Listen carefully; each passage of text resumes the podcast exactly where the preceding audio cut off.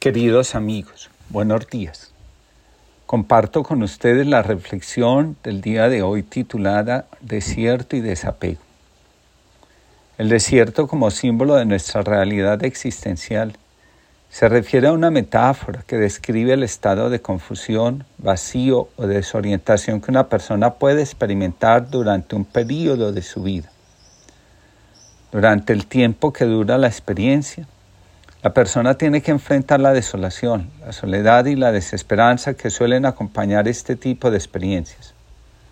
El objetivo fundamental del desierto está relacionado con la transformación interior, espiritual y psicológica de la persona que vive y atraviesa dicha experiencia.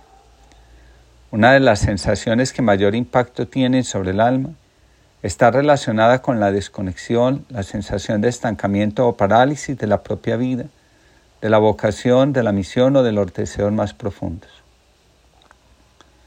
Mientras se atraviesa el desierto, la persona siente que fue despojada de los objetivos y propósitos que venía persiguiendo. La falta de motivación y de emociones, la insatisfacción y la sequedad interior comienzan no solo a estar presentes, sino también a aumentar en intensidad. Las relaciones interpersonales comienzan a estancarse, la sequedad interior y espiritual ganan terreno y amenazan con destruir la poca armonía que queda. En estas condiciones, la apertura a la acción de Dios se convierte en una actitud fundamental para poder avanzar.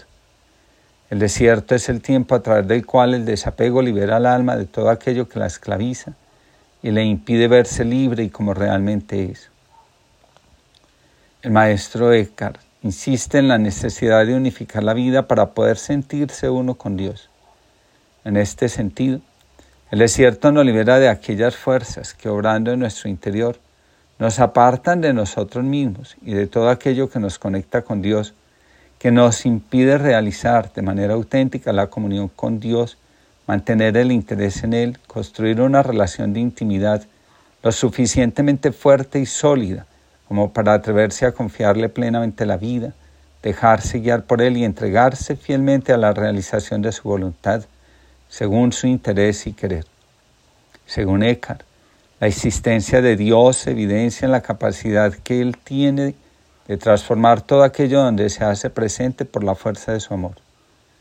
El desierto tiene como objetivo último hacer que descubramos a Dios como el centro de toda la realidad un general estaba en su casa apreciando su colección de antigüedades, cuando de repente casi se le cae un precioso jarrón. ¡Oh, qué susto! exclamó, y luego pensó. He dirigido millares de soldados, me he enfrentado a situaciones de vida o muerte y jamás me atemoricé. ¿Por qué será que hoy, a causa de una vasija, me ha asustado de esa manera? De repente comprendió que el deseo y el apego a lo material habían creado una dependencia en él y él y era la causa de su miedo. Entonces, sin más, arrojó la valiosa vasija y la rompió. Cuando se ha logrado experimentar la unidad con Dios en el desierto, nos dice Eckhart, el ser humano comienza a anhelar la vida de Dios, desea vivir sin preguntar el por qué, por los fines, por las metas. Todo esto sucede cuando se logra la conexión con Dios vivir interesado en Él, ocupado en sus cosas. También señala el maestro Eckhart la importancia que tiene vivir en sintonía consigo mismo para poder vivir en sintonía con Dios. Quien anda desconectado de sí mismo cuando intenta conectarse con Dios, termina conectado con sus complejos, con su sombra, con su propia vulnerabilidad en algunas ocasiones con el mal. El desierto es el lugar, el espacio interior, a donde nos retiramos para poder liberarnos de nosotros mismos y de todas aquellas cosas que nos esclavizan, llegando incluso a tiranizarnos en algunas ocasiones. Tres cosas nos señalan, según el maestro Eckhart, aquello a lo que debemos prestar atención si deseamos que nuestro corazón permanezca unido a Dios. La primera, el alma tiene que desapegarse de todas las cosas que se han apoderado de su corazón y en las que se entretiene alejándose de Dios y perdiéndose a sí misma, porque deposita en ellas toda su confianza. La segunda es necesario adentrarse en el bien de Dios. Cuando conectamos con Dios, el deseo de hacer el bien a los demás, incluso al que nos hace daño, se convierte en un patrón constante de, de nuestra vida.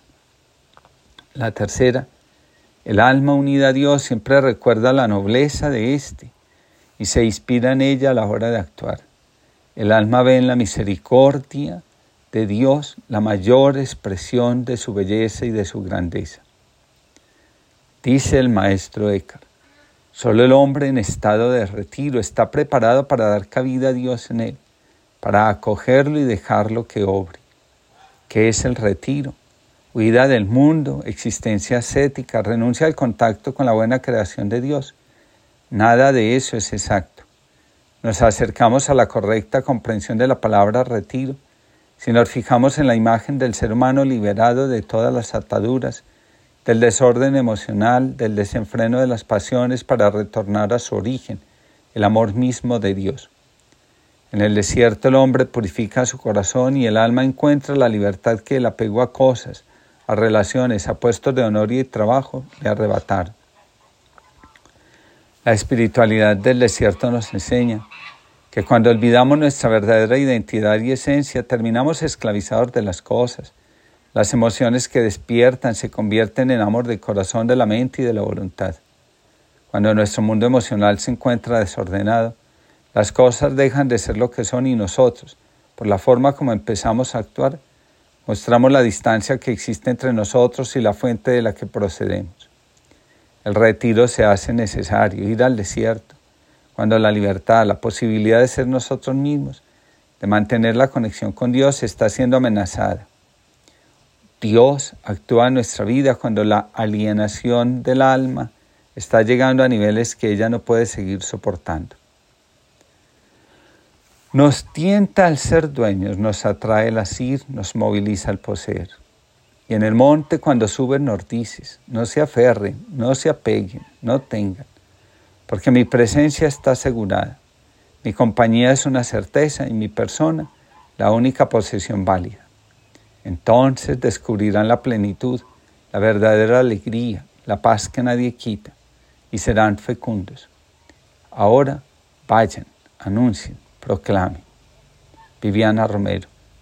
Que tengamos todos una linda jornada y que al contemplar la ascensión del Señor a los cielos, recordemos que el destino de nuestra vida está estar junto a Dios antes que junto a nuestro sufrimiento.